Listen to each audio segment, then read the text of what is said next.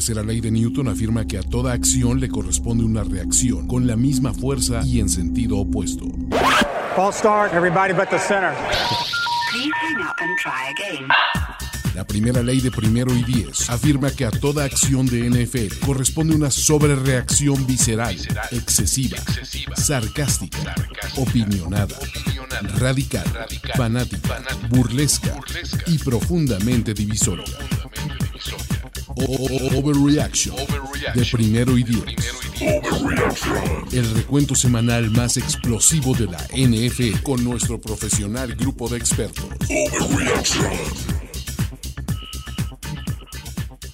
¿Cómo están amigos de Overreaction en primero y diez? Estamos listos ya para hablar de lo que fue la semana 16 NFL. Nos falta un juego, es cierto, pero bueno, eso ya será tema de la noche. Nos acompañan, como es una costumbre, purdísima persona. ¿Cómo estás, mi eh, BCB de Overreaction? Mi estimado, ¿qué, qué digo? Mi estimado amigo, ¿qué digo amigo? Mi hermano Jorge Tinajero, hoy debe estar de pláceme, hoy debe estar contento. Hoy quiero ser el primero en desearte buenos, buenas y naranjas tardes, Jorge Tinajero. Buenas y naranjas tardes. ¡Qué barbaridad! A ver, vengo de negro, muchachos. No, no estoy tan feliz, pero bueno, ya hablaremos de eso. Estoy, estoy disimulando. La sonrisa la estoy disimulando. Y también nos acompaña Goro Torndabailova. Torndabailova, ¿por qué Torndabailova, caray? Ya ves, Jorge, estas cosas que, que se ponen de moda. Fue, fue tendencia en Estados Unidos el día de ayer. Y, y vengo con mi gorrito del MVP. Deja de molestar. Deja de molestar, por favor. El gorrito de mi chingón se me hace. ¿eh? Yo ya te digo que, que esos eh, MVPs tienen un paso ahí por Búfalo de repente. ¿eh? No, no te sorprenda ver el próximo año ahí atrás de Josh Allen a tu Baker Mayfield. bienvenidísimo él o Garner Minshew. Cualquiera de esos dos tienen el ADN bufaliño, güey. Total, totalmente. O sea, imagínate, imagínate a, a, a, a Minshew con, con la Bills Mafia. O sea, ni siquiera lo, lo estoy, no lo estoy pensando él jugando. O sea, no lo veo en el terreno de juego. Lo veo afuera en el estadio, conviviendo. Güey, eso sería el lugar más épico del mundo desde el estudio 54 en los, en los 70 y 80, güey. Que se juntaran Exacto, ahí creo que- sin, sin playera en un, en un juego muy, muy frío. eh, Fitzpatrick y Garner Minshew. Imagínate, No, qué, qué- imagínate. qué belleza. O sea, qué- qué No, y- siento que Gardner Minshew sería el primer coreback suplente en la historia en romper una mesa durante el juego. Durante el ¿sabes? juego. O sea, sí, sí, durante el juego. Parece que están sacando una mesa desde el sideline. O sea, no, no, esa, esa jugada nunca la habíamos visto antes. Pero bueno, sí, es un día, digo, venimos de una Navidad, de una Nochebuena y, y de algunos festejar salidas eh, de algunos entrenadores, pero ya hablaremos de eso, porque este overreaction comenzó y vamos, bueno, más bien vamos a arrancar con el jueves pasado, este jueves que nos presentaba un juego entre el pick número uno y el pick número dos de Corebacks 2021. Trevor Lawrence, que cada vez lo vemos dejar de ser príncipe, ya ni siquiera nos acordamos que es príncipe, se transforma en este He-Man, en este tipo que ya tiene el poder y que ya tiene la, ya tiene la división AFC South, muchachos. A ver, ¿qué está pasando con estos Jaguars? Híjole, yo, a ver, quisiera decir que lo veíamos venir, pero no lo veíamos venir. O sea, a ver, eh, es, es- es como una cuestión muy rara, porque Jacksonville arrancó bien la, te- la temporada y de repente se descifró muy rápido y dijimos, bueno, ok, nomás fue un pequeño espejismo. No, o sea, fue como que un bache más o menos prolongado y de repente, como dijeron, no, espérate, si habíamos empezado bien, ¿qué tal que volvemos a jugar como cuando empezamos? Y- y ahí cambió obviamente toda la historia. Y sí, hay que decirlo, o sea, todo viene de la mano de Trevor Lawrence, sobre todo, y de que la defensiva está haciendo chamba que no estaba haciendo regularmente. ¿no? O sea, se le ve, se le ve velocidad, se le ve, este, a, Lawrence se le ve asertividad, y, con ese cuerpo de receptores que tiene, que es muy versátil, creo que se puede dar el lujo de hacer cosas bien chingonas, y lo comprobaron ayer, ¿no? O sea, ayer en ningún momento como que ponías en duda, eh, eh, eh, o sea, como que estos güeyes iban a, no solo a ganar, sino que se iban a, a eventualmente llevar la división que estaba para cualquiera, ¿no? Dicen por acá que eh, Leandro Augusto y Etienne es el Achita Ludueña. La chita ludueña. Coros, tú que tienes muy, muy de cerca este equipo rival divisional, los Jets, que aprovecharon un error temprano de los Jaguars para conseguir tres puntos. Y fue todo con Zach Wilson. Estamos viendo el final de, de los tiempos de Zach Wilson en New York. han, han terminado. Lo peor de todo es que por quién lo banquearon. O sea, de repente cuando, cuando yo digo, lo van a sentar, esperas ver a Joe Flaco. Ujú. Y sorpresa de madre de Dios, ponen al líder de anotaciones terrestres del 2019 de la CFL, para quienes no lo están ubicando, la Canadian Football League. Güey, es increíble, es increíble que un coreback, el cuarto coreback del equipo, te dé la misma producción o hasta más, porque creo que terminó con más yardas y en pases completos que, que Zach Wilson, Sí. que tu coreback titular de primera ronda global. O sea, no, no sé, Jorge, si aquí de verdad eh, estamos ante la maldición de Joe Neymar. ¡Wilson! ¡Lo siento, Wilson! Después ¿Así? de Joe Neymar, dime un buen coreback que hayan tenido los Jets. Así, y por bueno me refiero que los ha llevado lejos en playoffs. ¿Vini Mark Testaverde? Sánchez. Bueno, Vini sí, Testaverde los llevó a un una final de conferencia en el 98. Eh, sí, O sea- Mark Sánchez es, es el otro que los tuvo ahí en el radar, ¿no? En playoffs. Le ganó a- a- en algún momento a Manning y a Brady. ¿no? Sí. brevemente. Estás hablando a tres corebacks en más de 60 años de historia, güey. Sí, ese cabrón. Sí, está, está complicado. Pero Chris Streveler, este Team Tebow 2.0, que, que- a ver, ese, ese ya tenía una anotación en sus manos. Tenía a Usoma solo, completamente solo, nadie lo estaba cubriendo. Y le manda un pase atrasado, caray. Sí, qué, tristeza esta, esta la de los Jets. Y más tristeza la de Zach Wilson, porque sí creo efectivamente que estamos viendo el final de los tiempos de este coreback en, en los Jets. Me parece que no van a ningún lado. Se, se cayó horrible. Me parece que se distrae con este tema de, de las MILFs. eh, y, creo que, pues vamos, es potencial backup de, de Josh Allen también el próximo año, ¿no?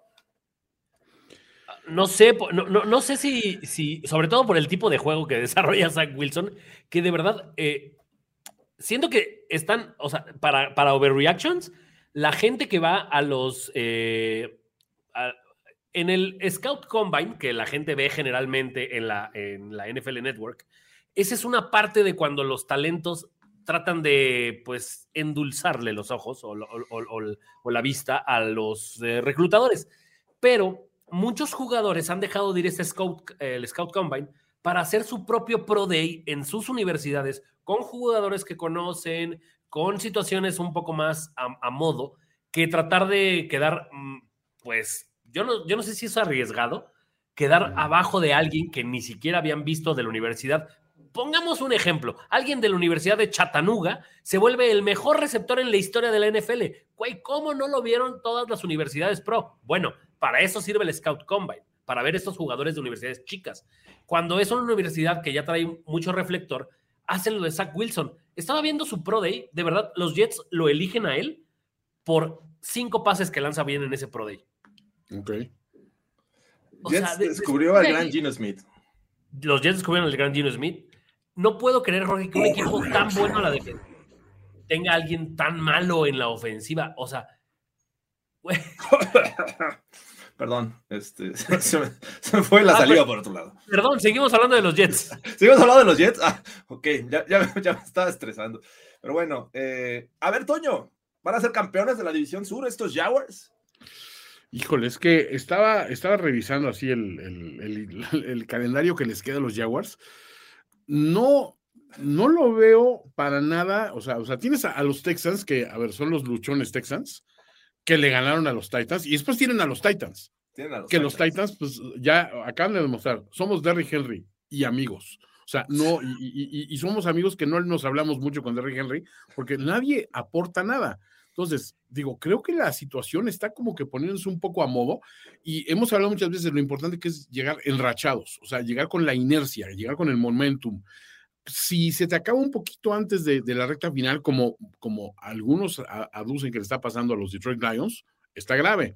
Pero los Jaguars al menos no han demostrado como que les esté fallando por ese sentido. O sea, han ganado, son eh, cuatro de los últimos cinco, creo que está bien. O sea, iban tres al hilo, está bien. Y ya le ganaron a los Titans, no se los olvide. O sea, le ganaron 36-22 Eh, sin Justo gran complicación. ¿no? ahí, Toño, hay un tema en el que estaba viendo, o la gente lo está poniendo. Tanto Titans como Jaguars tal vez utilicen este, esta semana, la 17, como semana de descanso. Porque ninguno de los dos, aunque ganen, pierda el otro, gane el otro, los dos dependen de ese partido. O sea, la- la- el, el Jaguars Titans, pónganlo ahorita, es el Sunday night último de la temporada, porque es el último que define algo. Ese juego, si los Jaguars ganan la siguiente semana a los Texans y los. Titans pierden contra los Cowboys, de todas maneras los Titans dependen de ganarle a los Jaguars final, para claro. meterse a playoffs. Entonces, la semana que viene, ninguno de los dos, empezando por Ryan Tannehill, creen que vaya a jugar, porque ya no, no varía en nada el resultado para ellos, de- dado de que de todas maneras se van a meter como el campeón divisional y como el cuarto de la americana. Ya no hay forma de que alcancen a los otros tres. Entonces, Sí. pónganlo ahorita en su calendario. El Titans Jaguars va a ser el último Sunday night de la temporada. Y yo creo que los Jaguars deberían también de descansar un poco sus piezas. No tanto así, creo que Ujú. con la mitad del equipo le pueden ganar a los Texans, pero tampoco siento que sea vital para ellos ganar a los Texans. O sea, No, no, no. va a cambiar nada. Ahora, los Titans, digo, el, el- la- el desafío que tienen antes de este rollo es con Dallas, que dices, pues no creo que, que te dé. Entonces, así como que llevarse, bueno, tranquilo, vamos a descansar a Tannehill porque no estamos bien. Sí, o sea, tiene todo el sentido del mundo que se aguanten al, al, al mero final, lo cual es una buena noticia para la última semana, ¿no? Porque esas semanas donde todavía hay algo por qué pelear, está padre. Sí, a ver, Exacto, mira, aquí lo ponen bien. Henry debe descansar. Esos hombros deben de estar muy cansados. sí. Bueno, eh, pues vamos a ver qué pasa. Sin duda creo que es eh, un, un buen cierre. No por las razones ideales, pero va a ser un buen cierre esta AFC South con ese juego. Vamos al siguiente. Ya vámonos a la actividad del sábado porque después del jueves hubo juegos en sábado. La gran mayoría fueron ese día, en vísperas de Navidad. Los Falcons, eh, pues ya habían aventado la toalla cuando hicieron el cambio por Mariota, que de hecho ni les estaba funcionando Marcus Mariota, cambian por, Desmond Reader y a pesar de eso, pues no les es suficiente para dar pelea a unos Ravens. A ver, ¿quién necesita a Lamar Jackson en estos días? Ahí está Tyler Huntley. Vámonos. El genérico intercambiable funciona, güey. ¿Cómo El vieron otro, ese muerto, el otro muerto aparte les va a cobrar muy caro, güey. Además, oye, hasta rumores hay de que podrían eh, cambiarlo en algún momento, ¿no? Digo, para Mm. eso necesitas darle un buen contrato y ya después cambiarlo o parte Con de, los pero- Broncos, a los Broncos les encanta dar buenos contratos, güey. Bueno, ya lo dieron y es una vez cada, cada década. Así es que, momento. Eh, ¿Cómo vieron? Tyler Huntley y ya metió a los Ravens a los playoffs. Pues, a ver, para empezar, eh, eh, abrieron con un juego terrestre sólido y eso ya de ahí les gana muchísimo tiempo. O sea, Gus Edwards lo hizo muy bien, J.K. Dobbins aportó lo suyo también y pues nada más fueron administrando el resto de, de- de- del juego, o sea, lo que tenían les daba para eso. Del otro lado, del lado de los Falcons, pues un equipo que, este- que tiene tantas ausencias importantes, o sea, la de Kyle Pitts creo que es la más notoria. Pero como que Drake London está apenas empezando a madurar en el puesto. eh, Reader, por supuesto, que apenas está empezando a, encontrarse. Y Algier, pues es un cuate que venía como que consolidándose.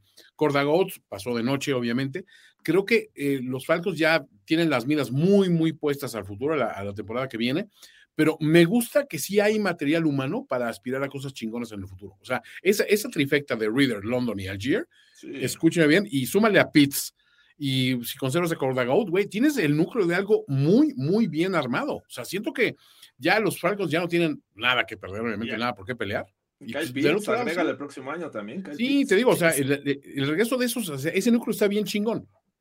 Sí. Siento que en este caso, algo, algo sí, me, sí me apesta a tanking de los Falcons. O sea, siento que Arthur Smith agarró y le dijo al dueño, ¿voy a seguir? Sí. Bueno, fue con sus jugadores estelares y Ujú. les dijo, a ver, güey, vamos, ustedes no se preocupen, ustedes tienen su trabajo seguro para la próxima temporada. Vamos a empezar a perder, porque estos, este equipo tenía una legítima oportunidad de calificar Sí. a playoffs hace dos semanas Hace y la tiró por la borda hace dos semanas, como diciendo, ¿sabes qué? No la quiero, güey. Y en una de esas los Rams ya ganaron, entonces por ahí me pueden hasta bajar un poquito más. O sea, creo que este equipo, no sé si coreback sea lo que necesitan. Todavía nos falta ver un poquito más a Desmond Reader que, o sea, no lo está haciendo bien, pero vaya, es, su- es sus primeros Está fogueándose, es poco a poco. Está fogueándose. No necesitas a la cerrada, no, no necesitas este corredor, tal vez por ahí un receptor o tal vez por ahí ah, en línea. O sea, creo que, creo que los, Falcon, los Falcons sí están haciendo tanking, Los Falcons. pero de manera inteligente. Los Los Falcons. Caray, Perdón, está bueno. pasando el señor de los mezcales. Ahorita quieren un gavilán? El por los favor. mezcales.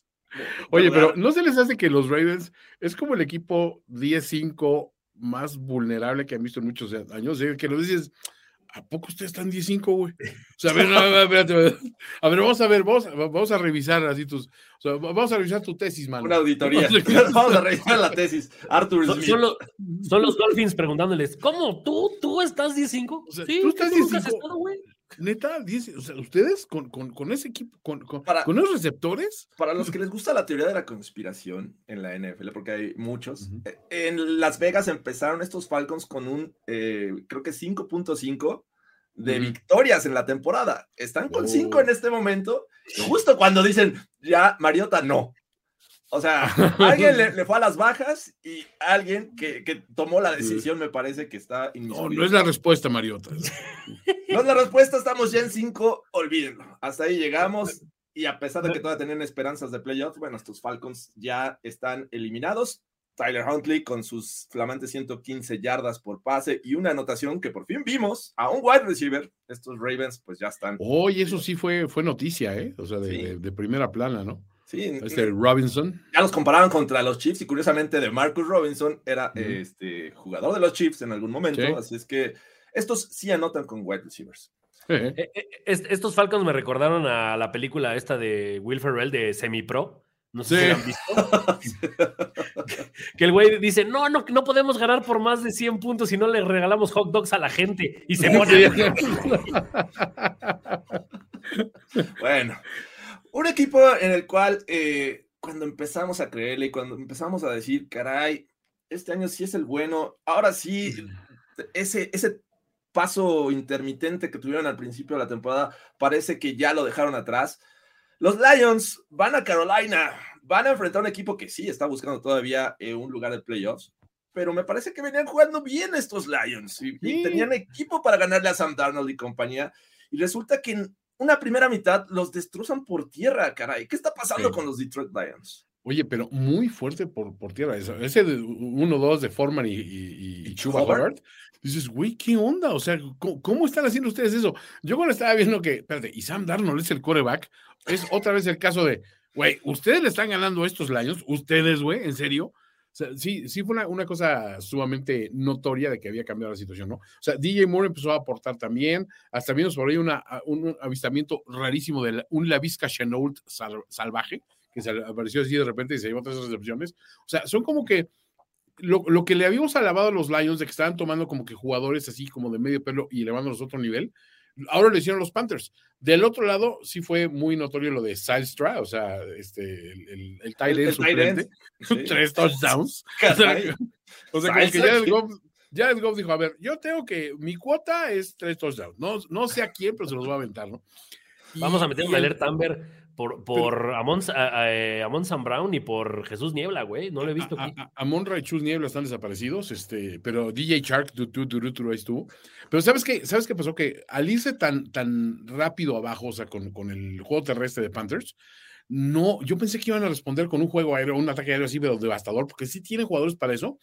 Y como que no, como que lo mantuvieron, o sea, equilibrado. eh, Anotan ellos, anotamos nosotros, pero nunca, nunca hubo una voltereta drástica, no hubo nada, nada particular. No le llegaron una sola vez a, a dar, ¿no? Lo cual es también como que un poquito escandaloso con, con una defensiva que venía jugando bien. Entonces creo que ahí vienen los, los síntomas de que pues estás, estás haciéndolo de una manera como que muy displicente, ¿no? Tu aproximación al juego, ¿no? Sí, es, es, es triste cuando ves un Jared Goff manteniendo ese nivel, ¿no? Más de 300 yardas. Si yo les dijera que Ujú. consiguió 355 yardas, tres pases de anotación, coreback rating de 110 y ninguna intercepción, ya lo envidiaría cualquier coreback de, de No, este domingo. O sea, un Russell Wilson, un Russell Wilson. Un Tom Brady. O sea, caray, Sí. con esta actuación dices, estos Lions siguieron ganando, pero no, el juego terrestre desapareció y Jared Goff terminó como líder en yardas por tierra con 15, caray. ¿Dónde estuvieron los Swift? ¿Dónde estuvieron los Williams? Cre- Creo que estaba pactado desde que, o sea, si viene Amon Ra, el inmortal, al cubil felino, es cierto. estaba ahí, güey, ahí estaba, ahí estaba. Ahí las- estaba. las directrices. Me, me parece increíble, no, no nada más, digo, creo que el, el- el resumen del juego es cuando Dan Campbell va a, cele- a- a saludar al, al rival y le dice, qué tremenda chinga me acomodaste, güey. O sea, de verdad, le reconoce reconoce el, el- el esquema que les planteó. Porque siento que nadie en, este, en, esta, en esta temporada tiene a los Panthers como una buena defensiva. Sin embargo, se han mantenido ahí. O sea, yo no te podré decir un jugador de la defensiva de los Panthers y de repente los ves frenando a este tipo de equipos que dices, o sea, neta, no lo habían frenado, ni los que le habían ganado a Detroit lo habían frenado tan cañón como estos, estos Panthers ayer. Sí. Bueno, eh, vamos a ver porque siguen in the hunt, pero ya están compartiendo ahí algunos lugares y, y com- como con los Packers, no Sí, los descartes. Que, que los Packers en su momento ya hablaremos de ellos, pero están invictos con Matt LaFleur en diciembre. Vamos a un juego que comenzaron flojos estos, estos Bills. De repente yo tuiteaba por ahí que le estará afectando el frío a Josh Allen, este frío de Chicago, porque lo vimos un poquito este, mal al principio. Estos Bears empezaron ganando, me parece que iban 16. Tyler Bass, eh, entiendo las condiciones climáticas, pero bueno, falló un punto extra, falló un gol de campo. Pero al final de cuentas, estos Bills son mucho mejor equipo que los Bears y bueno, pusieron orden, ¿no? Es que, a ver, yo no entiendo las críticas, Jorge. O sea, me dices que tú estás pensando que mi equipo debería tener mejor juego terrestre. El día que lo tenemos, te molestas porque Josh Allen no funciona. Y luego que tenemos el pateador con el líder de puntos en, en- en- en la NFL, falla dos. Y, ay, no, ¿cómo va a ser? O sea, Córrelo. Eran los Bears, eran los Bears. A ver, le ganaste 35-13, güey. Es que esa es la parte que no entiendo. Y luego, luego, entiendo que soy yo y mi, y, mi proyección con los Bills, pero digo, o sea, gente tundiendo a, a Buffalo del mismo equipo. Y digo, o sea, a ver, bajo ese argumento, somos mejores que Filadelfia porque les metimos 10 puntos más a los Bears y recibimos 7 menos.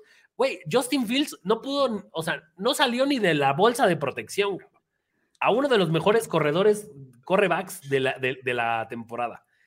Y ahora siempre hay que buscarle un pero a los Bills, güey. ¿Por qué hacen eso? Oye, ese es el argumento goloso de que, a ver, espérate, tienen cuatro, cuatro veces más victorias que los Bears. Tenían que haber ga- ganado por cuatro veces más puntos que los Bears, ¿no? O sea, de repente Correcto. sí es medio así perdido. Eso, si hay algo que yo quería resaltar y celebrarle a los Bills, es decir, miren lo que, lo que hacen cuando tienen juego terrestre. O sea, Josh Allen puede salir en una, en una tarde así tranquilona y no pasa nada porque pues tienes con qué responder. Ahora, este, sí siento que de alguna manera eh, me gustaría ver a Allen más enrachado y más dominante en, de entrada a los playoffs. Yo creo que sí, pues es la, la cosa que te da tranquilidad, pero no los veo a los Bills débiles, no, o sea, los veo como que, bueno, ya, ya tienen amarrado esto, o sea, realmente están, están jugando esperando como que alguien parpadee, porque sí se pueden ir tranquilamente con el mejor récord de la, de la americana si algo pasa, ¿no? Entonces, creo que es una victoria normal, o sea, arrancas en segunda, dejas que pasen las cosas, metes el acelerador cuando lo requieres y se acabó el partido, o sea, porque ya en el tercer cuarto, en cuanto anotaron los 15 puntos de los Bills, ya sabías, no van a regresar a Chicago de ninguna manera, ¿no?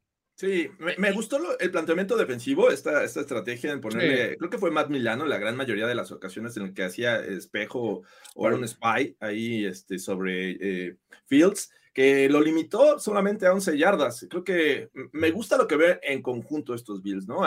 No empiezan siempre como queremos, no siempre pueden ser una máquina y entiendo las condiciones climáticas, pero bueno, a final de cuentas estos Bills siguen ganando, ya son nuevamente los campeones de la división AFC East. Eh, y, y qué se siente, Guros? Eh, ¿Estás entusiasmado? ¿Realmente, ya, realmente sientes, sincer- o sea, sinceramente, que van a llegar al Super Bowl? Es correcto, Jorge Tinajero. Así lo siento en mi corazón. Mira, hace años, hace años, hace unos tres años y medio, Argentina empezó con un mame de que el Mundial del 2022 se parecía mucho al del 86. Y ahí está Lionel Messi levantando la copa, güey. Güey, no te miento, hubo gente que dijo, no mames, el árbitro de, el mun- de la final del Mundial nació el mismo día que el del Mundial del 86. ¿Qué mira? ¿Qué mira, Bobo? ¿Qué mira, Bobo? Que mira, Bobo. Una pasada. Anda para allá. Los Bills, la primera vez que consiguieron tres campeonatos de división consecutivos fue en 1990, Ujú. año en el que llegaron contra los Giants al Super Bowl. Espero que esta patada de Tyler Bass no se vaya white right. Pero honestamente, no creo que haya un equipo ahorita en la americana que le pueda ganar a Búfalo en Búfalo. En El Búfalo. tema es en Búfalo. Eh, la próxima semana va a estar Exacto. divertido, va a estar divertido. ese Monday Night va a ser espectacular porque no nada más es un equipo que de verdad eh, tiene mucho mejor, eh, por así decirlo, pues, la, la gente cree que los Bengals son el mejor equipo de la americana en estos momentos, ¿no? ¿Estamos de acuerdo? Ya le ganó a los Chiefs, le ganan los Bills, creo que les da argumentos para ser el mejor equipo de la americana, sea que ten- terminen como el uno o no. ¿Sabes qué coraje Pero- sería de los Bengals que le ganaran a los Bills y no poder llegar al primer lugar? Porque eh, los Chiefs tienen juegos contra los Broncos y contra los Raiders. O sea, de ganar esos dos y que pierdan los Bills, los Chiefs quedan en el primer lugar. Exactamente. Y la otra es que Buffalo, creo, según no mal recuerdo, no lo he revisado, no gana un juego de playoffs de visitante desde 1989, güey, creo. O sea, Buffalo cuando llegaba al Super Bowl es un poco parecido a lo que le, lo que le pasó a Mahomes en, en esta, pues, los últimos cuatro años que el juego de la conferencia americana se ha jugado en Kansas. Por eso eh, este tipo de cosas es tan difícil. O sea, mi onda es, ves ganando a, a- a- a estos equipos en Búfalo, o sea, lo veo complicado. Después de las condiciones climáticas que todo está en el pedo, o sea, Que en tu mente todo encaja, Gross. todo encaja, todo encaja. Tenemos por fin un ataque terrestre digno. Creo, creo, de verdad pasa porque Josh Allen no tiene intercepciones en partidos importantes. Ok, bueno, aquí se dio el lujo de lanzar dos. ¿Qué problema hay cuando se anotan 35 puntos? Cuando Singletary ¿Qué? rebasa las 100 yardas por tierra y Jared Cook se queda a una de hacerlo. Último comentario al respecto de, de que, de, que, de, de mi lloradera. O sea, todo el mundo es de nada, el pinche Josh Allen, ahí está. Joe Burrow tiene las mismas estadísticas esta semana y nadie anda mamando con que Joe Burrow va a perder el próximo lunes. Pero es Joe Cool, güey. Sí, caray. A ver, calma, ya, ya hablaremos de eso. Ya hablaremos de eso, Gross. Este, Josh, Josh Allen parece el güey de la guitarra en la iglesia, güey. y Joe Burro lo ves y dices, no, pues este güey era amigo de Luis Mie en los, en, lo- en los 80 y se metían coca en el baby. Oh, era el. Palazuelos. Exacto, el payasuelos. Entonces, bueno, este, bien, vamos a avanzar, vamos a avanzar, tenemos más juegos.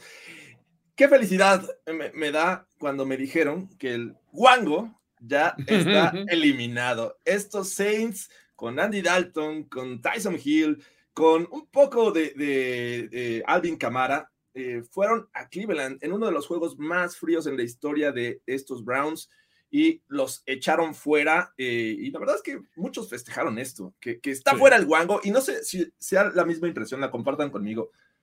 Este equipo de los Browns, ya con el Wango, como que ya no juega igual. O sea, como que dicen, "Ah, es- ¿por qué voy a jugar por este güey? Eh, se veían mucho más dinámicos con, con el brisket, ¿eh? Con el sinceramente. O sea, Se los sinceramente, dije, se los dije. era otra forma. Y, y- y es más, creo que, creo que en, en- no solo en, en Overreaction, creo que en Playbook también hablamos varias veces. Sentimos que este, este, este quarterback va a romper con una química que, si bien no era exageradamente exitosa, al menos veías que iba hacia algún lado. Este equipo, honestamente, no está jugando a nada. O sea, el juego terrestre, pues, como que pasó a muy segundo término pero Watson tampoco aporta nada. Este, o sea, unos Saints muy cutres, porque la verdad jugaron cutre los Saints, les pegaron y les pegaron 17-10, o sea, eh, o sea, eh, ni siquiera estuvo como que exageradamente cercano, o sea, no hay muchos, ah, no olvidemos que este equipo iba ganando. O sea, Sí. este equipo iba ganando, entonces este, dices, pues, ¿en, en qué momento te dieron la vuelta tan fácil?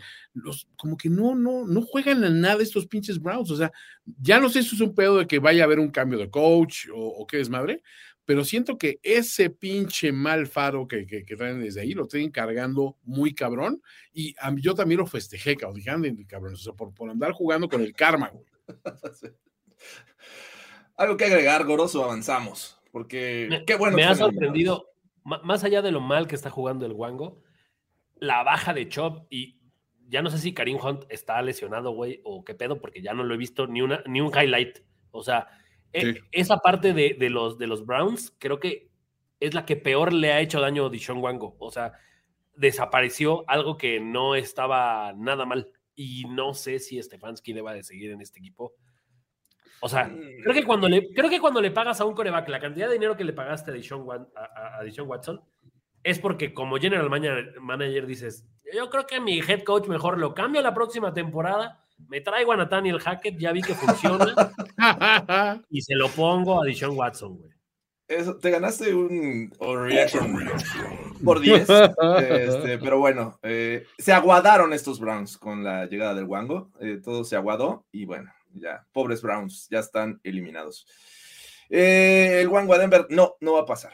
Vamos al siguiente encuentro en el que eh, los Chiefs, que es, a- es un equipo que está compitiendo todavía por el primer lugar de la división, enfrentaba a MVP Gino Smith, o al menos Pro Bowler, y parecía que podrían dar un poco de pelea a estos, estos Seahawks, pero la verdad es que estos últimos encuentros se han venido a menos, por ahí le dieron un, un, un llegue, lo sacaron un rato, y aún así no pudieron anotar más que 10 puntos, y los últimos 7 de estos Seahawks fue prácticamente al final, cuando estos Chiefs pues ya iban 24-3, caray. Ujú.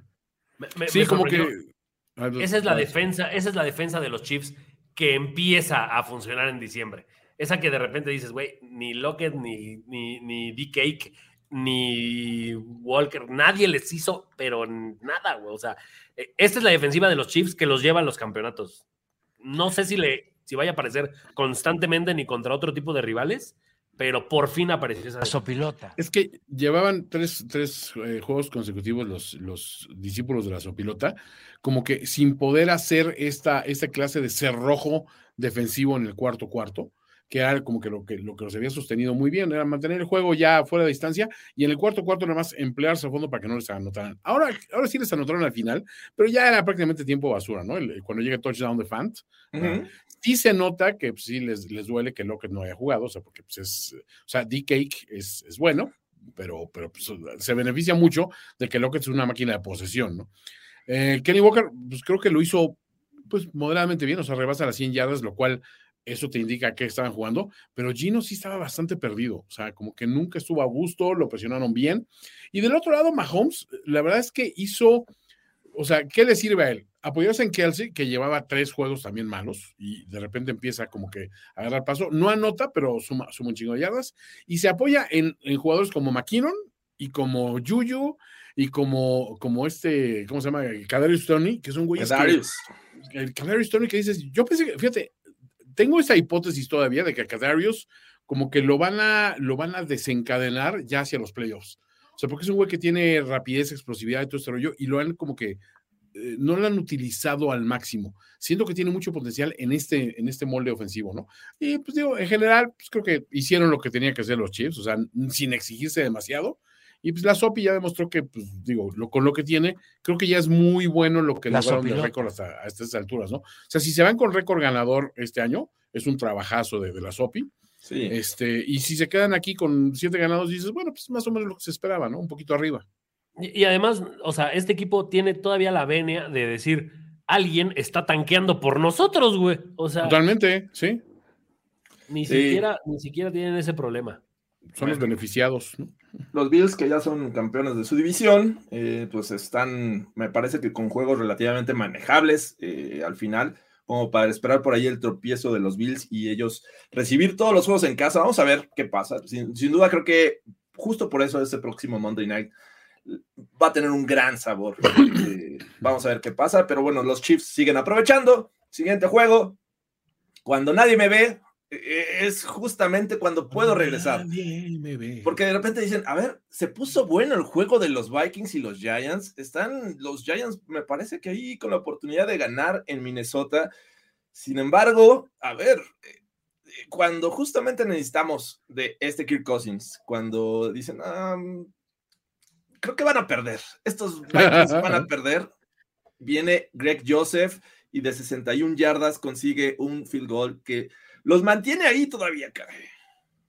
Sí, o sea, la verdad es que se, queda a una yardita las 600 yardas Kirk Cousins, pero este juego fue, fue, sí se sudó hasta el final, ¿eh? O sea, en el cuarto cuarto hubo cinco anotaciones, lo cual te, te indica de que, güey, nadie estaba dispuesto a soltar en el último momento. Siento que más bien se, se benefician los Vikings de, de que se enfría un poco Daniel Jones. O sea, Daniel Jones salió jugando bastante eh, flojón, de repente empezó a agarrar eh, paso entre el segundo y el tercer cuarto y parecía que les iba a poder sacar el juego, ¿no? Este, acercando suficientemente a, a, a Gano para que anote, ¿no? Pero, o sea, lo, de, lo del gol de campo de, de Joseph se me hace una cosa espectacular porque venía una jugada muy mala. O sea, venía una jugada donde pierde y dices, no, ¿qué está, ¿qué está pasando? ¿Por qué están haciendo eso? Y de repente, o sea, o sea como que se, se juntan los astros. El saber que tienes a, a, a J. Jonas Jefferson aquí al lado, o sea, dices, güey, qué pinche privilegio, ¿no? Pero también, o sea, no solo él, Hawkinson dio un juegazo, un juegazo. O sea, Sí. 13 líder en recepciones, eh, no fue líder en yardas, pero se llevó dos touchdowns. O sea, creo que los Vikings, así a la, a la cuando nadie me ve, o sea, ese récord de 12-3 te habla mucho, ¿no? 12-3 y, y a ver, ya perdieron los Eagles, caray. Están todavía con esperanzas de. Todavía, güey. Y, y- y a los Eagles ya les anda tan es así que dijeron, oh, pues a ver si Jalen Hurts sí regresa para la próxima semana porque son los Saints que vienen Bueno, fuertísimos. Digo, estamos sobre reaccionando, obviamente, pero hasta los Eagles están en riesgo de perder su división. Pero bueno, ahorita hablamos de eso. Imagínate, su división y el seed número uno después de haber dominado toda la temporada. Qué increíble, güey. No, sería, sería una, un, un colapso, güey. Sí. Y a pesar de estas victorias, de ese récord de 12 ganados, 3 perdidos, seguimos sin creerle a, a los Vikings, ¿no?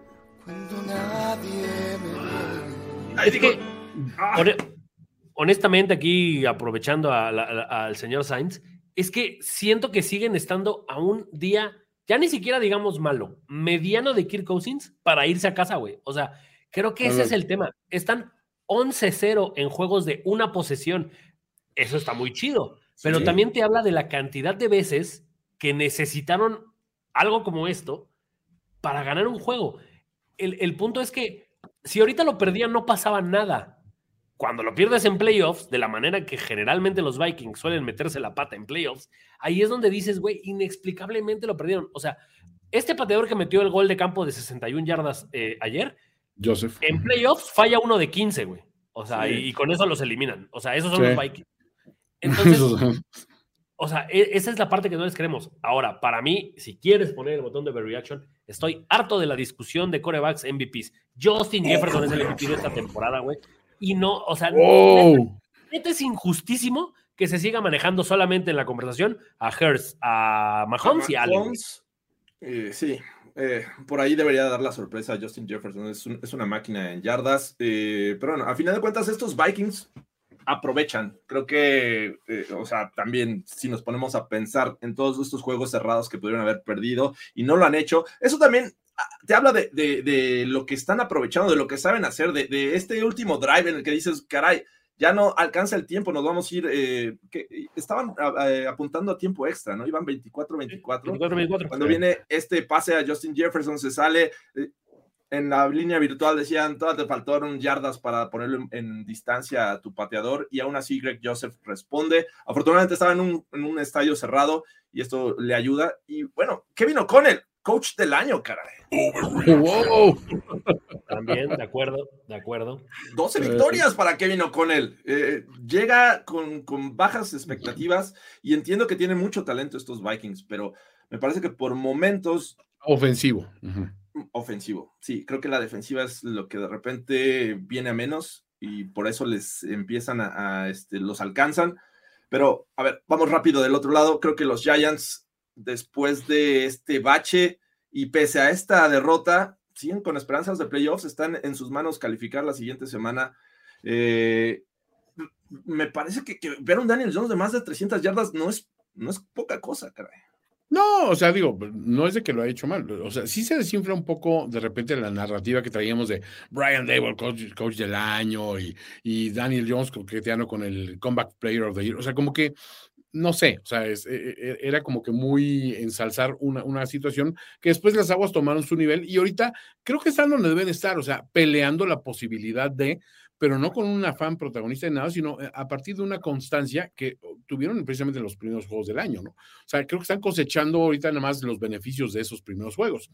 Pero no es un equipo ni con mucho explosivo. O sea, quitas a Sacón eh, Barkley de la ecuación y es otro equipo completamente. Y se notó porque después de, ese, de, ese, ah, de esa anotación de Sacón, es cuando realmente dijiste, ay, güey, o sea, esto, esto está, está mucho más cabrón de lo, que, de lo que aparentaba estar, ¿no? Entonces, sí sabes que es el jugador desequilibrante que hace que este equipo gravite de repente hacia la posibilidad de pegarle a equipos potentes, ¿no? O sea, porque no se puede desechar para nada la potencia de la ofensiva de Vikings, pero no es un equipo completo. Para mí le falta un par de ingredientes a los Giants para ser realmente un equipo que incomoda en playoffs.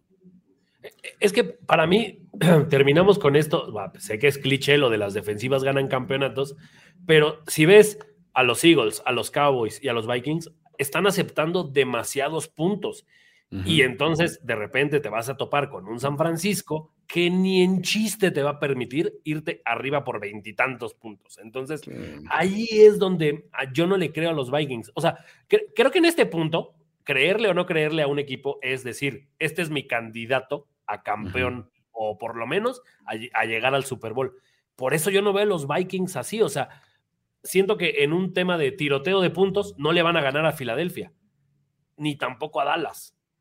Y a la Hay hora de- milagros, hay milagros en Minneapolis, pero bueno, Bueno, vamos a nos enfrentaron en la, en la pues, semana 2, me parece, ¿no? O sea, digo, Filadelfia los torpedeó, los asesinó, pero los asesinó precisamente porque tenían una defensiva atroz que realmente frenó a lo que parecía que era la, la maquinaria ofensiva del año, que fue la, el arranque de los Vikings fue explosivo.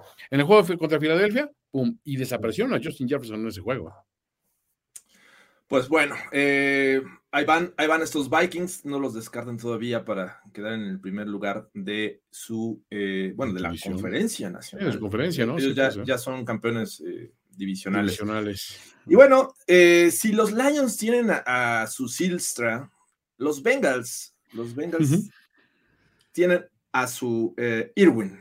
Irwin. Porque este wide receiver salido de la nada ayudó a estos Bengals a ir ganando 22-0. Un juego en el que decías, ya con eso está más que decidido.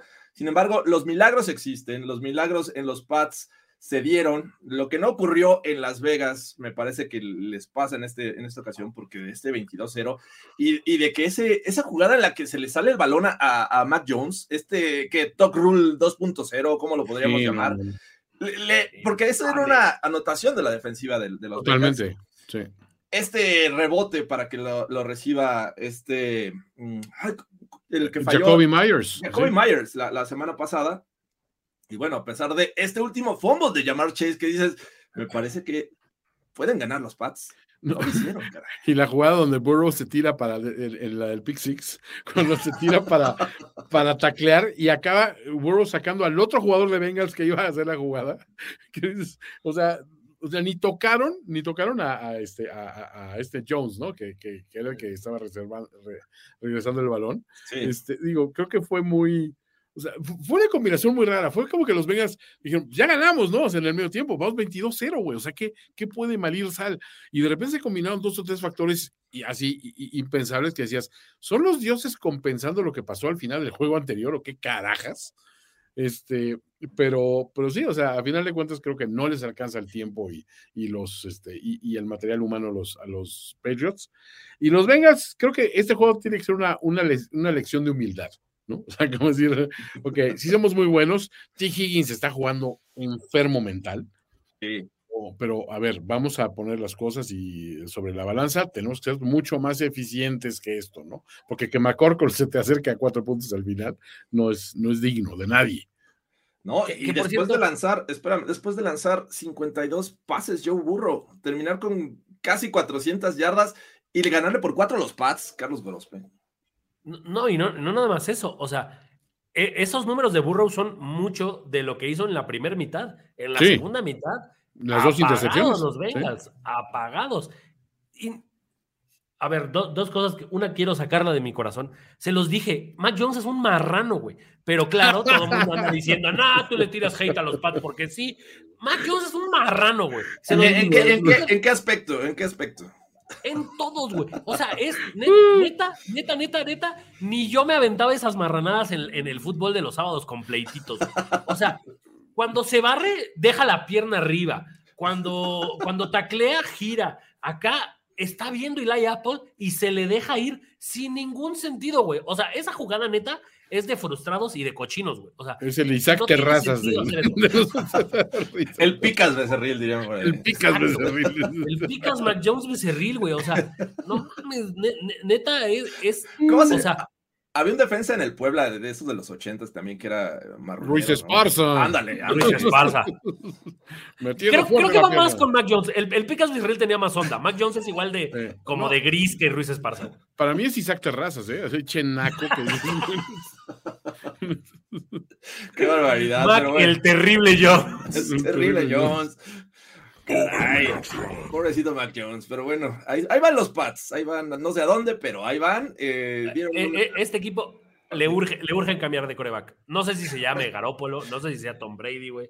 el Melvin pero- Brown, le dicen por acá. Melvin Brown. Este juego, este juego de los, de, de los Pats que lo pierden, es el juego que te gana Brady ayer. O sea, es, es ese juego. O sea, Tom Brady vivía de estos partidos, güey. De regresártelo en la última serie. Mac. Jones no lo hizo. No fue su culpa. Ramondre se tira un fumble asqueroso. Mac más corro. ¿Quién es más? Pero- ya, ya me superaron ya la- las referencias. Mauricio Gallaga. No, güey, más, más corro sí era más famoso, güey. Mira, todavía el de Mauricio Gallaga sí está más. Este, El coreano Rivera, dice acá.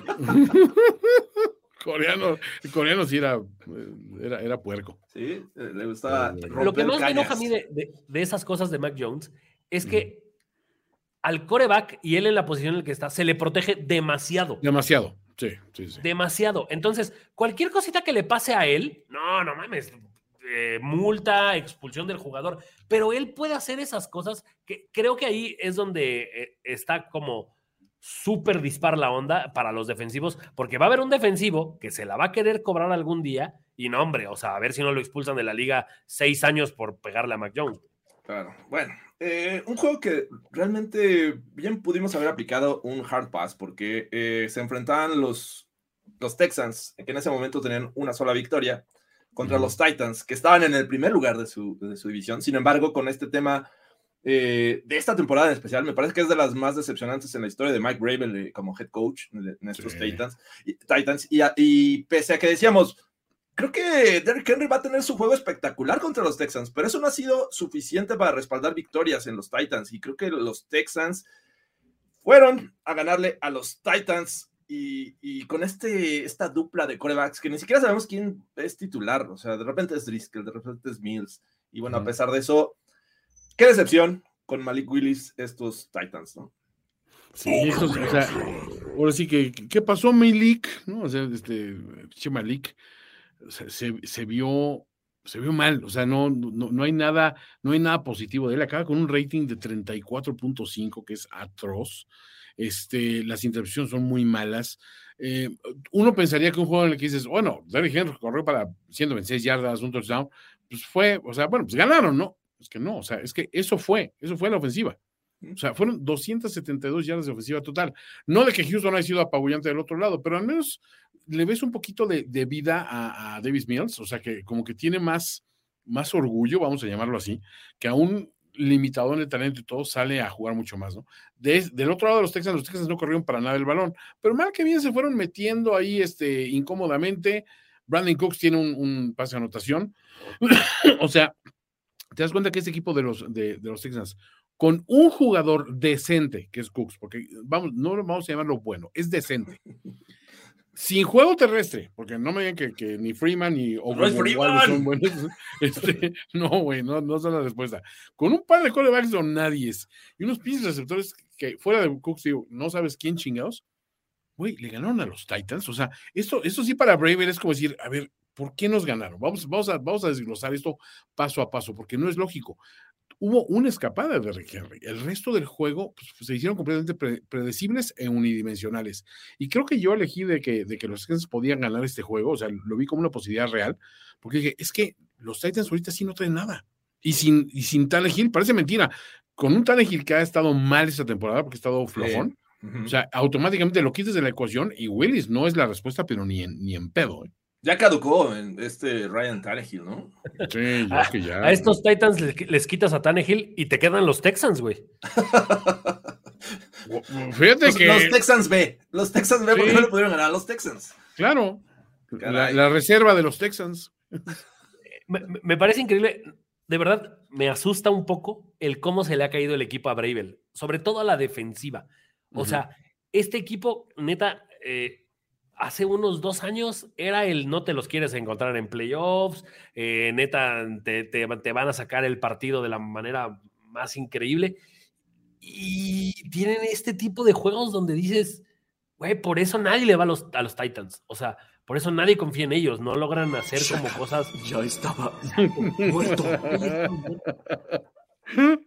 Su alma descansa en la sala de los en la sala de gemelos. Nashville, eh, en el Salón de la Fama de la Música. Eh, En una sala comprada en muebles Dico, mano. Pobre caballero, el, más cercano al gran maestro, la verdad es que sí ha sido una decepción. Antes decías, bueno, el coaching puede rescatar con los recursos que tienen estos Titans, Híjole, que de no, cierta manera son limitados, y pese a que tienen a Derrick Henry, pues ya ni siquiera estamos viendo este resurgimiento de Shaka. Es que además, o sea, ¿cómo empiezas a reestructurar esta, este equipo? Necesitas coreback y no sé si Malik Willis después de una temporada de novato desastrosa puede hacerlo. Necesitas receptores, necesitas linieros. O sea, yo esperaba que esta temporada Derek Henry ya no fuera tan dominante como lo ha venido siendo los últimos ocho años. Todavía le dio. No sé si la próxima temporada le dé, güey. Está complicado. Siento que este equipo está metido en un hoyo tan profundo como el de los Rams, güey. Carajo, Gorospe. Bueno, pues vamos a, a- a darle, porque estos Titans eh, todavía tienen esperanza, pero ya los Jaguars se les treparon. Vamos al siguiente encuentro. Eh, y justamente que hablaban ahí, Purdy es más grande que Willis. Por Dios, eh, BCB, eh, purdísima persona, háblanos de este fenómeno, este coreback que acaba de agregar un equipo más a su brocheta, eh, y me refiero porque quiere, quiere asar eh, en algún momento a todos estos rivales. Le gana a Cervecín, caray. Es la brocheta, y sí, o sea, digamos que eh, acabó con la carrera de Cervecín, o sea, Cervecín no será, no será el mismo después de ser embrochetado por Brock Purdy. Este, definitivamente, o sea, es que un chorrito de cerveza por, por, por el caído Cervecín al piso, porque realmente, a ver, los Niners salieron en plan, así que en plan regañón, y no, o sea, digo, eh, en un momento cuando se pusieron 7-7 decías, "Eh, pues es que mira, este, este Dodson es un, es un, un, un receptor legítimo, y de repente encendieron los pinches eh, afterburners. Greg Kittle está pasando por un momento brutal, o sea, no, no, no, no, no. Hasta ahora no ha habido quien le haga una deep throat a Brock Purdy. Ya no se ha reportado el que dijo que lo iba a desmayar. o, Este, Sí, que lo iba, lo, lo iba a dejar así, pero como, como charalito, así, como limón de taquería, dijo. como limón de taquería, charalito botanero, este, Pepino Purdy. No, o sea, lo de, lo de Purdy realmente es una, una pinche historia súper chingona, pero güey, es que esta defensiva realmente, o sea, es de imponer mucho respeto. Nick Bosa creo que acaba de firmar así el, bueno, recuerden que el, el defensivo del año es para papá, ¿eh? Porque dos capturas más, o sea, el güey sembrando el terror, Nick Bosa, definitivamente creo que no tienes nada que argumentar en contra de. Eh, Fred Warner transformado también, o sea, una pinche máquina de, de, de, intimidar, jufanga, o sea, toda esta defensiva hace cosas espe- espectaculares, los dos Ward aportando, creo que es un equipo que te hace. No, Drake Greenlow es, es, es, otra máquina, o sea, creo que todo lo que ves por ahí, todo funciona, ¿no? Entonces, dices, del lado defensivo, como bien dice Goros, cuando un equipo no te va a permitir que te vayas arriba por un chingo y después manejar el juego, esta es la clase de equipo que te lo hace, o sea, lo- los, el último pase de, de, de Curtis Samuel, que de, de, de Wentz, es prácticamente tiempo basura, porque el juego estaba más que decidido. Eh, y, y realmente te pones a pensar de, bueno, ¿cuál es el futuro más bien? O sea, de Niners, yo sé que van a llegar hasta nos pueda llevar Purdy. Y como les digo, mi preocupación es que Purdy dé su juego de novatito ya en playoffs. O sea, que digas, hijo, te esperaste hasta este momento para hacer todas las cagadas que no hiciste en, en esta, en esta temporada regular, que ese es el miedo latente, creo que en todos los fans de San Francisco. Pero mientras eso no pase, dices, pues la vida es bella, McCaffrey aporta, Ayuk aporta, todo el mundo está haciendo lo suyo. Esperemos que regrese Divo en, en- salud y En a ver salud. qué pasa. Este, ahora, del otro lado, del lado de los Commanders, o sea, dices, ¿qué vamos a hacer con Cervecín? Porque dices, tienes a Wentz, ¿no?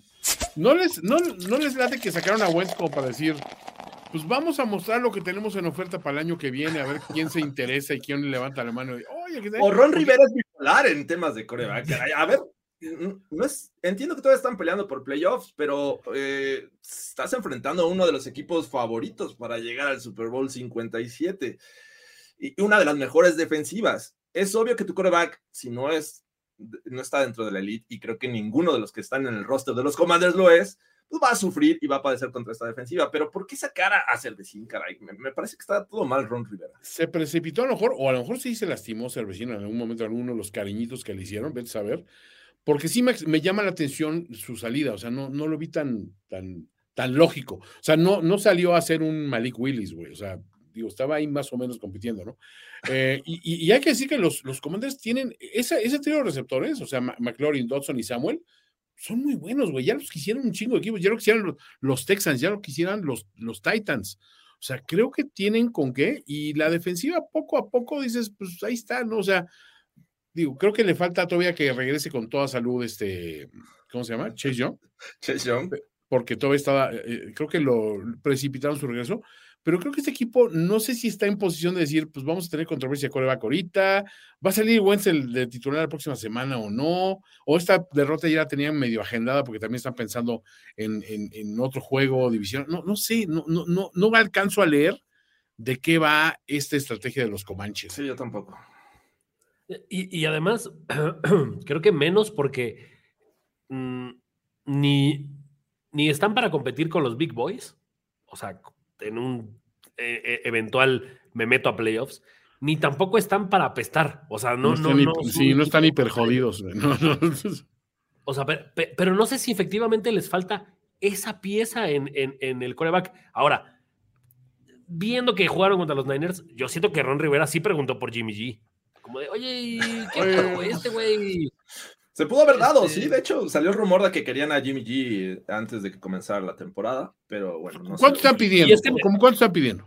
Bueno, ya ya para que me anime. Es que me parece que Cervecín es un Jimmy G, pero con tamaños más grandes. O sea, Jimmy G es más elegante. ¡Wow! O sea, no digo que sea mejor, solo digo que los tiene más grandes. No sé, lo vimos en primera fila, este, en la conferencia de prensa.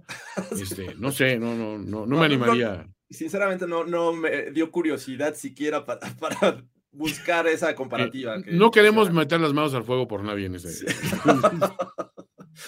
Pero bueno, eh, esperemos. Le mandamos un saludo y pronta recuperación a Jimmy G. Eh, los Niners, 11-4, favoritos, repito, favoritos. Tienen más, obviamente más derrotas que, que los, los Eagles, pero en una de esas, eh, amigos, los podemos ver en el Super Bowl. Y lo que parecía eh, un, un desastre para los Eagles, porque iban a jugar sin Jalen Hurts en uno de los estadios de los rivales más odiados, que en este caso eran los Cowboys, y con la, la ranita ahí a punto de saltar, porque parecía que, a ver, le quitas a Jalen Hurts, pero sigues teniendo un equipo muy completo, una defensiva muy buena en ese momento, una ofensiva llena de talento, running backs que te pueden resolver la vida, y con un coreback que ya lo hemos visto, tiene experiencia de, de coreback titular, está un poquito oxidado, pero con esa actitud que, que muestra nuestro estimado Garner Minshew, eh, para que ganaran.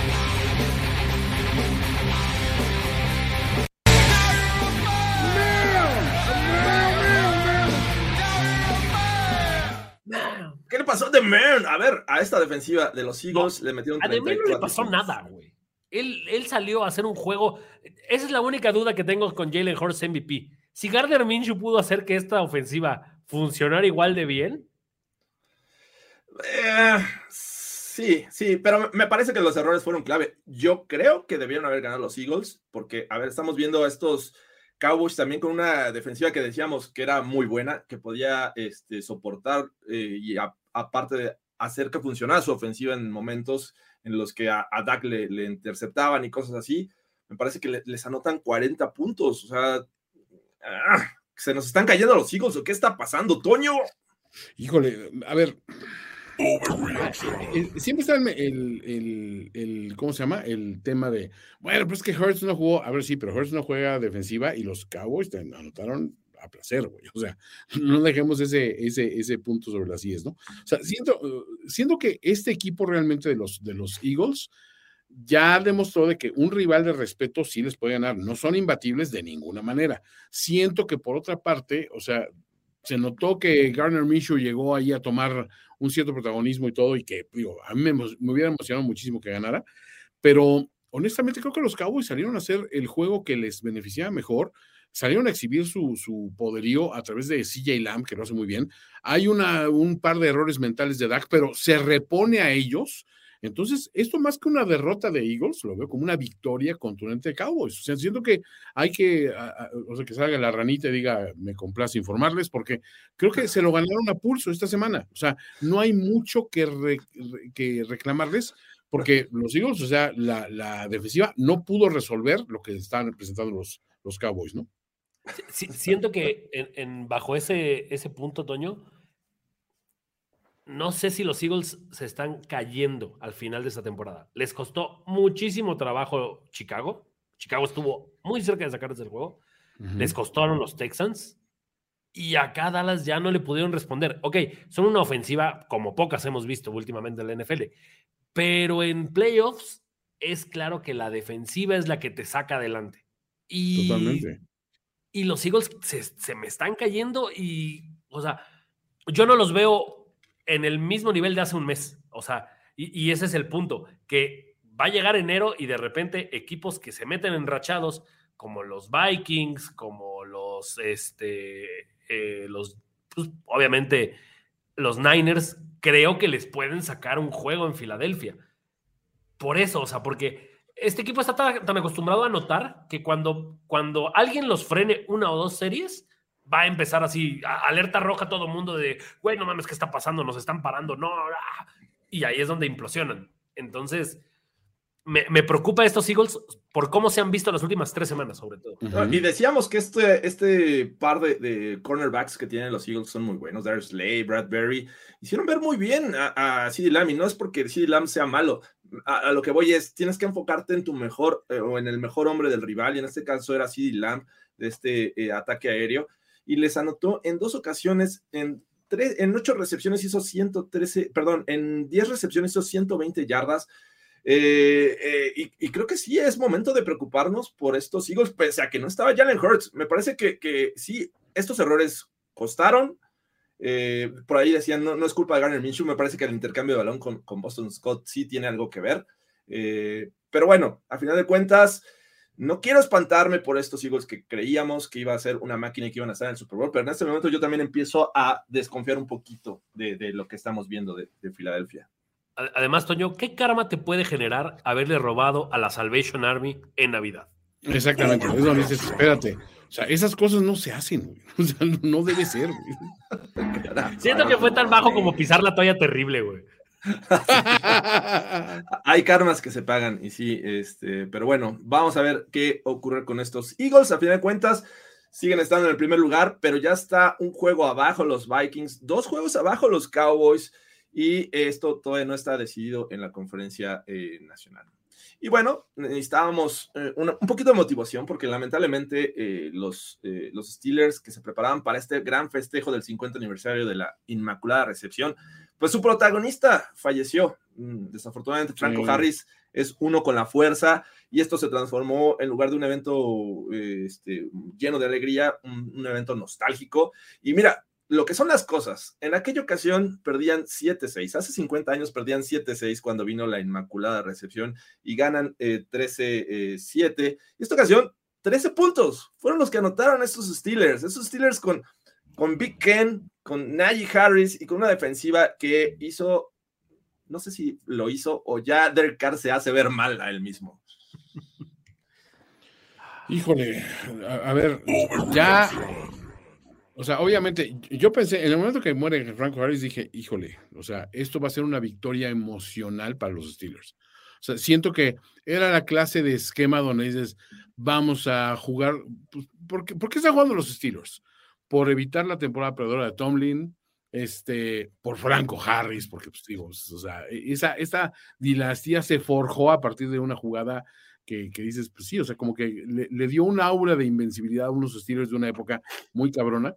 Entonces, digo, pues creo que es, está, está bien. Y siento que los, los Raiders han sido lo más inconstante que se puede ser en este, este año. O sea, de repente ganando juegos que no debían haber ganado, eh, todos trepados en los hombros de George Jacobs. O sea, creo que de alguna manera es muy explicable el resultado. Y si lo ves, dices, pues todo el mundo hizo su chama, Nayito pegó un salto ahí espectacular, este, no, no pasó nada que me hubiera sorprendido así mayoritariamente. O sea, sí, hay una cosa que me sorprende de estos Raiders, que es que no ya tengamos más, más presente la idea de, va, o sea, hay que correr ya a McDaniels. O sea, es, una cosa, o sea, lo de Hackett y McDaniels deberían ir casi, casi mano a mano, porque, o sea, con ese talento, con el talento que tienen los Raiders, sí era para aspirar a muchísimo más.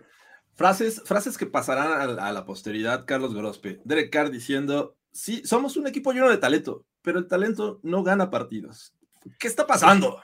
Si, si yo soy Davante Adams, entraría al vestidor y diría, ¿qué chingados me hicieron? Porque imagínate que llegas al equipo, llegas al equipo después de dejar a Aaron Rodgers y dices, este maldito ya se va. Derek Carr, la próxima temporada es el, el, el coreback de los Colts. Josh Jacobs, hasta acá se ve que no va a firmar esa extensión de contrato con los Raiders y va a buscar irse a otro equipo como los Chiefs, por ejemplo. Y Davante se va a quedar así como, "Bueno, qué pendejo. O sea, ya ni el head coach que me trajo está, ni el coreback, ni el, ni el corredor. Y ya nada más se queda ahí metido a ver a quién contratan, a ver si Carson Wentz o algo así. O sea, yo estaría molesto si fuera Davante, porque estos Raiders no tienen tampoco ni pies ni cabeza. Tendrán un poco de crédito por las cosas que dejaron ir en, en- en trades, pero se ve muy complicado. O sea, son estos equipos que dices, otra vez reestructuración, otra vez tengo que reestructurar algo que hace cinco años ya iba a reestructurar. Es muy complicado eh, entrar en esa, pues, en ese loop, en esa dinámica. Del otro lado, pues los Steelers son los menos culpables de que sus rivales decidan perder los juegos de la manera en que lo hacen. Y eso, pues también de repente les maquilla temporadas malísimas como esta, que están a nada, a nada de meterse a playoffs. O sea, te lo dije, Jorge Tinajero, es mi candidato. Here we go. ¿A quién- playoffs. ¿A quién se encomiendan los Steelers? A ver, ¿cuántas veces lo hemos dicho? Ah, estos ya no tienen oportunidad. Eh, Son remotas sus oportunidades. Si perdían este juego, estaban eliminados. Ayer, si ganaban los Dolphins y una victoria en teoría hoy de los Chargers, eh, se quedaban fuera, pero bueno, perdieron los Dolphins. Todavía tienen oportunidad. Están a dos juegos, Toño, de rescatar esa temporada perdedora para Mike Tomlin. Sí, o sea, yo, yo soy de los que he estado viendo continuamente el calendario diciendo, bueno, no, pero es que este lo pierden. eh, No, bueno, no, pero este lo pierden y ya con eso. Este lo pierden y ya no. Y dices, híjole, ¿qué tal que estas se la salvan, cabrón? O sea, sería una, sería una proeza auténtica, pero ya esta temporada ya nada me extraña. O sea, y con estos Steelers menos, porque sí hay que reconocer que Tomlin, ni siquiera tuvimos una Tomlin Special este año, ¿se han fijado? Sí, no, no, no, no ha habido, no, no ha habido oportunidad siquiera de, de- de cantarla, porque eh, pues muchos de sus juegos no salen como el favorito. Eh, por ahí veía una estadística durante el juego que eh, Kenny Pickett, los últimos juegos, tiene más victorias que derrotas, pero coincide con la- el regreso de TJ Watt también. Es, una, es un jugador que transforma a este equipo, no solamente la defensiva. Entonces, eh, pero ahí van, los Steelers tienen oportunidad de playoffs todavía. Impactante. Tenemos un brujo muy certero, dicen por acá. Agiten, agiten sus toallas, porque esto no está perdido todavía. Los Raiders me parece que están, todavía no están matemáticamente eliminados, pero creo que están eh, cerca de estarlo. Vamos ya a los últimos tres juegos. Tres juegos en Navidad. El día de ayer eh, empezamos desde Miami en uno de los juegos más fríos, 8 grados centígrados. Eso es frío para Miami, ¿no, Toño? Es helado. O sea, sí, Está haciendo mucho frío. Pero sí, bueno, sales a la calle y ves a la gente así como si fuera a esquiar, güey. O sea, neta, es literal. Entonces, eh, pero no es el suficiente frío para, para mermar a los Packers que, a ver, les anotaban, anotaban, les anotaban, anotaban. Después parecía que los Dolphins estaban poniendo orden, se separaron, me parece que a 10 puntos, pero estos Packers son otros en diciembre. Lo decía hace rato, con Matt LaFleur no han perdido en este mes de diciembre y ya están in the hunt con Aaron Rodgers conectándose con Dobbs, eh, con este juego terrestre y la defensiva lo que te pueda dar, que son tres intercepciones a Bailova. ¿Qué está pasando con estos Dolphins? Se nos están cayendo. Tres, tres intercepciones. que creo que Goros le supieron a Gloria. Este, y son Pero- todos balones, ¿eh? También. Pero ni siquiera así de que digas de rebote. A ver, fueron pases malos o lecturas muy malas de, de Tua Tagovailoa. Pero, a ver, volvemos a lo mismo. Ve- ¿Ves la línea? ¿Lanzó para 310 yardas? Sí. ¿Waddle y Hill superaron las 100 yardas? Sí. ¿Y uno de ellos anotó? Sí. ¿Y perdieron? Sí. sí, todo sí. Sí, por supuesto. ¿Qué pasa con estos Dolphins, Carlos Grospe? Ay, o sea, híjole, no, no quiero decir tú, güey, pero es que ayer, o sea, la defensiva de los Packers, siento que sí, efectivamente se comieron dos, tres pases parecidos en el primer medio. Y alguien les dijo, no sean tontos, güey. Nada más es leerle los ojos y este quarterback siempre va con su primera op- opción. O sea, de verdad me hace creer que este, que este equipo son los receptores. Es increíble Sí. que un equipo con uno de los mejores dos, si no es que el mejor tándem de, de receptores de la liga, se pueda quedar fuera de, de- de playoffs. O sea, no viene fácil. Vienen los Pats que Belichick está así, pero babe- salivando de dejar fuera a los Dolphins de playoffs. No se escuchó nada de música cubana, nada de salsa en Miami el día de ayer. Todo fue música francesa, caray. Totalmente. A las márgenes del río Sena. A las Es que bajó marcas de demasiado la Ocean temperatura en Drive. Florida. Se- Bajó demasiado la temperatura en Florida previo al juego y eso afectó a los Dolphins, que no, güey, todos sabemos que las bolas de nieve son proyectiles que podrían dejarte ciego. O sea, esta ofensiva tiene el potencial de generar jugadas explosivas, y ya lo vimos Sí, ayer con, sí, con sí. este, esta anotación de Waddle una vez más, pero no puedes vivir, así como no vives de ensalada, no vives de jugadas explosivas, y para eso me parece que es importante. Vimos por, momentos a Monster teniendo cierto éxito, Jeff Wilson regresó, pero este juego terrestre de repente como que lo olvidan y ponen todo el peso sobre Tua Tango Bailoa, ¿no? Sí, se, se estanca. Y aparte, tampoco puedes decir de que los, los Packers también dominaron con juego 13, porque no fue así. O sea, realmente fue un, juego de posesión y, y- y- de, y de posición en, en el campo, ¿no? O sea, dónde arrancan tus series ofensivas. Entonces, si pierdes el balón y dejas en la posición fortuita a Rodgers, pues, te iba a matar, te iba a vacunar. O sea, aparte, no sé, igual influenció algo, pero creo que la, la rasurada de Rodgers, creo que le dio, le dio pues lo rejuveneció a el Rodgers de hace ocho años que ganaba estos juegos con una mano en la cintura. Pero, pero incluso los Packers se las vieron negras al principio del juego. Siento que eh, lo estaba como medio, medio viendo. O sea, hubo un momento en el que Rogers dice, pues si todos ustedes van a jugar mierda, yo también la voy a jugar para que se les quite". Para que vean. Y es donde Miami se pone 20-10. Sí. Y de ahí los Packers, sin respuesta de Miami, les meten 16 puntos que, ojo, o sea, oportunidades los Dolphins tu- tuvieron, pero de sobra. Simplemente su coreback no demostró estar a la altura de un juego así. Y empiezo a sentir que a Tua le cuestan mucho esos partidos, los partidos cerrados.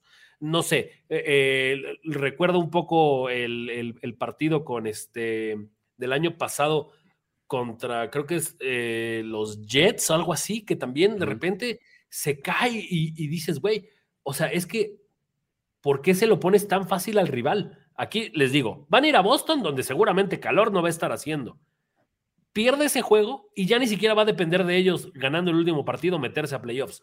Entonces, es increíble que un equipo que hace cuatro semanas estaba 8-3, ahora está 8-7 ves un upgrade, Jorge, sinceramente, con Brian Flores, porque ese es el, el- el- el- punto. Tanto le tiraban a Brian Flores, tanto era el problema, que no sé qué. Tienen casi, casi el mismo récord.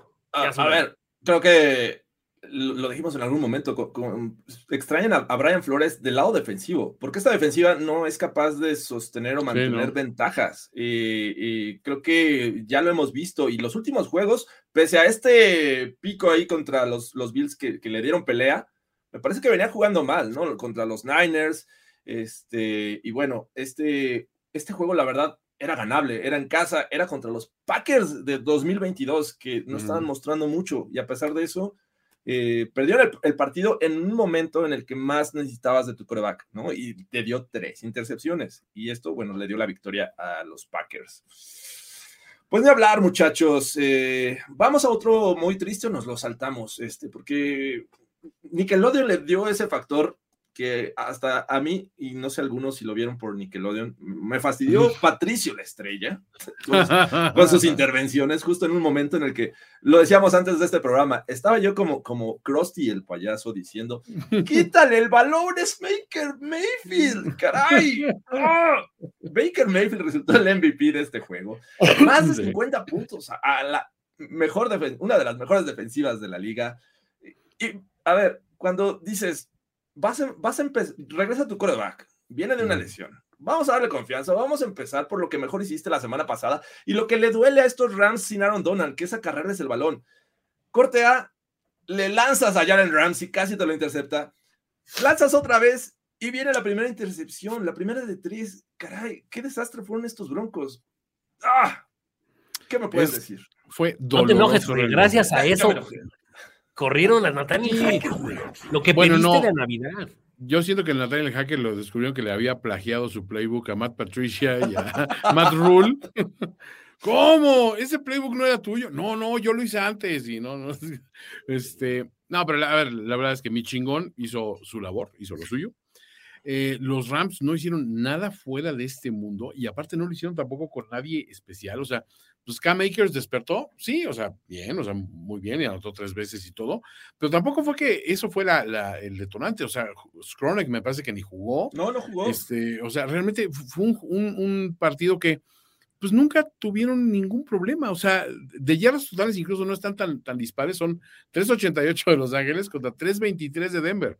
Pero el marcador, si lo ves, dices, bueno, ¿qué pasó aquí? ¿Quién hizo qué o qué? O sea, y volvemos a lo ¿Cómo mismo. Las intercepciones fueron letales, o sea, la de Durant, bueno, que acaba en intercepción, en touchdown, por supuesto, la de Bobby Wagner, la de Ramsey es también así anodina. O sea, vimos a, a corebacks lanzando pases francamente estúpidos ayer. O sea, el- los de Wilson compiten con los de Tua en, en, en, en, en calidad de, de intercepción. Ingenuidad. Sí, o sea que dices, no, güey, esa es Se le fue el micrófono a Toño, eh, este, pero creo que eh, ahorita lo recuperamos. Eh, sí, a ver, no, no había nada nuevo bajo el sol. Estaban limitados de wide receivers estos, estos Rams. Es, es que, Jorge, ni siquiera es que estuvieran limitados, güey. Ya Sí. estaban, ya, ya habían llegado limitados. Todavía estuvieron más Y limitados. le quitas o sea, Skoronek por lesión. Y, y bueno, ¿qué te quedaban? Tyrants. ¿Qué hicieron? Lanzarle a los Tyrants, caray. Higby fue un partidazo y nunca tuvieron respuesta para eso. Entiendo que, que eh, Igiro Ibero salió de ahí y que tenía cierto conocimiento de Sean McVay. Pero ahí se vio Sean McVay decir: No, a ver, yo conozco a, a Igiro Ibero y le voy a atacar donde más le duele. Y lo, lo mostraron. La verdad es que eh, con poco, estos Rams hicieron demasiado. Es que es, o sea, un poco. Deja tú que hicieron demasiado. Los Broncos hicieron menos todo lo que se te ocurra y peor. Se pelearon en la banca, sacaron esta, esta escena donde Russell Wilson está hablándole si se tapa la, la- la- la boca con el balón. O sea, con el balón. es demasiado, es demasiado este equipo. No sé en qué momento se destruyó tanto al interior. O sea, güey, no, no sé si es mi, mi, mi- mi- mi proyección, pero siento que es como cuando tu papá te trae a la nueva novia y tú desde el día uno la odias, güey. Así siento que fueron los Broncos. Tú no eres mi un- mamá. Exacto, no eran un equipo tan malo hace un año, güey. Trajiste herramientas para hacerlo mejor y solamente fuiste para peor cada semana. O sea, lo de ayer sí es el más fondo de los fondos que le he visto. Se Pero fue. mira, a cambio de eso, a cambio de toda esa ineptitud, ya se notó de que pues, hay, vienen cambios en el futuro, o sea, no somos los, los, los de antes, somos peores, ¿no? Entonces, este, pues tiene, al, al menos regresar a lo que eran antes, ¿eh? Porque sí se ve, se ve triste esta situación. Sí, e- es tan triste que pues, yo creo que los dueños dijeron hasta aquí. O sea, ya no vamos a aguantar los últimos dos juegos, al menos que quien vaya a estar ahí les diga, "Ah, ah, es que no tienen head coach, al menos que haya esa justificación, Sí, esa justificación. está, está bien triste la situación. Y bueno, Espero que, que, que técnico que. No, equipo que estrena técnico gana. contra los Chiefs, ojalá y cortaran esa racha. Que- Imagínate. ojalá. Mira, si Jeff Saturday pudo, güey. a ver, otra, otra. Si, si el coach interino de los Denver Broncos gana a los Chiefs, lo voy a poner aquí atrás. en- No, en no, no, no, haz una apuesta de valor. ¿Eh? Si lo ganan, dejas de decir buenos y naranjas. Híjole, no, este. Lo dejas de decir hasta que los Chiefs, hasta que los Broncos le ganen a los Bills. Hasta que los. Broncos. Ok, me parece la, la apuesta. Si ya no hay. eh, si gana el coach interino a los Chiefs, y esto le haría muy feliz a Carlos Gorospe, entiéndalo. O sea, los Chiefs están amenazando ahí el primer lugar.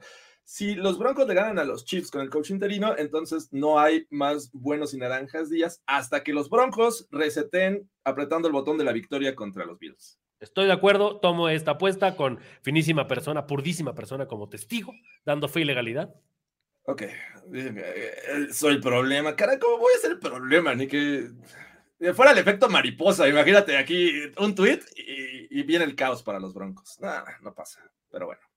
Último juego eh, de esta tarde, vamos a hablar un poco de lo que, de la tristeza que están siendo estos Bucks también, porque, a ver, si vimos tres intercepciones de Russell Wilson, tres de Totago Bailoa, Tom Brady se quedó a una y estuvo a nada de que estos Cardinals le ganaran en tiempo regular, se van a tiempo extra y bueno, los Bucks siguen con vida, Sí, siento que esta es de las cosas que más me molestan de Tom Brady, Toño, porque es como el de, voy a jugar chaqueto tres cuartos y medio y en el último voy a quedarme con el comeback. Para que en Twitter todos los al final digan, güey, Tom Brady regresó un juego más. Así después de jugar basura todo el partido, lo que, con lo que te quedas es un regreso más en la historia de Tom Brady. O sea, sí, sí ya, ya, se siente como que está manipulando el sistema ah, de, de esa manera. O sea, encontró un error en la Matrix. Aunque sí, te decir, después de ver el juego, o sea, sí te das cuenta que, güey, o sea, el problema de Brady es muy serio. O sea, ya es una cuestión que dices, espérate, vato. O sea, ayer no traían nada. O sea, supuestamente tu equipo, pues ya está Julio Jones, güey. Ahí está, ahí está Mike Evans, ahí está Godwin, ahí está, o sea, el equipo está mucho más completo. O sea, Fournette tuvo 90 yardas en recepción. Ese pasecito al, al, al, corredor fue la cosa más horrible y lo hicieron una y otra y otra vez para ganancias pinches pero con eso les dio suficiente. Entonces, digo, tienes que darle santos de que no salió en un mejor momento JJ Watt ayer, ¿eh? porque definitivamente Dos años menos. no lograron pegarle a Brady, pero si ha salido Watt en, en plan así regañón, güey, los pinches eh, Cardinals con nada, porque McSorley es malísimo, o sea, con nada les hubieran pegado a los, a los Buccaneers y otro gallo nos cantaron. O sea, este es un equipo de 7-8 el de los Buccaneers, que merecería estar tranquilamente 5 o 10, pero sin pedos. ¿eh? Y, y, sin problema, me parece que los Panthers todavía le pueden sacar la división. Sí, o sea, eso, es lo, eso es lo aterrador, porque tú, a, a, ver, los Panthers lucieron como mucho más completos y mucho más eficaces que lo, lo que han lucido los Bucks en estos últimos dos, tres juegos. ¿eh? Sí, fue un, fue un, juego muy malo de, de, ver. Veníamos de esta, de esta terrible sacudida de los Broncos en el SoFi Stadium. Y dije, bueno, al menos vamos a ver algo interesante. Son malos los dos equipos, pero no, igual pinche. hacen algo con Max Hurley. Y desafortunadamente no, estuvo, estuvo muy malo de ver. Los, los Bucks la siguiente semana van a enfrentar en, en su casa, enfrentan a los Bucks. Y bueno, los este, van a cerrar contra los Falcons. Y pues, creo que todavía estos Panthers me, me, dan todavía confianza, así como los vi esta semana, para ganarle a los Bucks. Yep. Bueno, algo más que agregar, sino para despedirnos de este overreaction navideño. So, so, solo hoy, eh, sus favoritos, muchachos, creo que por fin vamos a ver a Justin Herbert en playoffs. Vaya. Eh, yo creo que deberían de ganar los, los Chargers, pero no sé de qué forma, porque hemos visto estos tres primeros cuartos interesantes de los Colts y al final se caen, pero imagina que fuera otra historia similar. No, po pobre Jeff Sadler, ya, ya no llego a la semana 17 y 18, cara. Pero bueno, eh, con esto cerramos este overreaction de la semana 16. Muchas gracias a los que estuvieron aquí en vivo y comentando y participando y hacer esto eh, muy enriquecedor. Toño, eh, purdísima persona, muchas gracias. Chao, y, muchachos. Muchas gracias a Goro Trundabailoa este, y yo, Jorge Tinajero, nos despedimos. Eh, recuerden seguir todos los canales, todos los programas en Primero y Diez. Síganle, denle like, compártanlo y también lo pueden escuchar en Spotify para aquellos que eh, no, se no les gusta distraerse y van en el carro. Venga, lo pueden escuchar ahí. Así es que nos despedimos. Muchas gracias y hasta la próxima. ¿Solo reaccionaste como el fanático degenerado que sabemos que eres? Nos vemos muy pronto en otra entrega apasionada de Overreaction. Overreaction. Overreaction. Una producción de finísimos.com para primero y diez. Overreaction.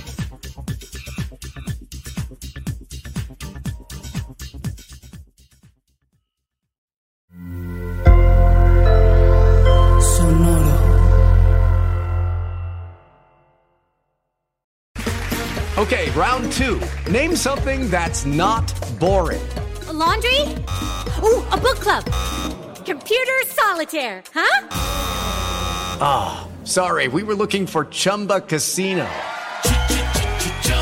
That's right. ChumbaCasino.com has over 100 casino style games. Join today and play for free for your chance to redeem some serious prizes.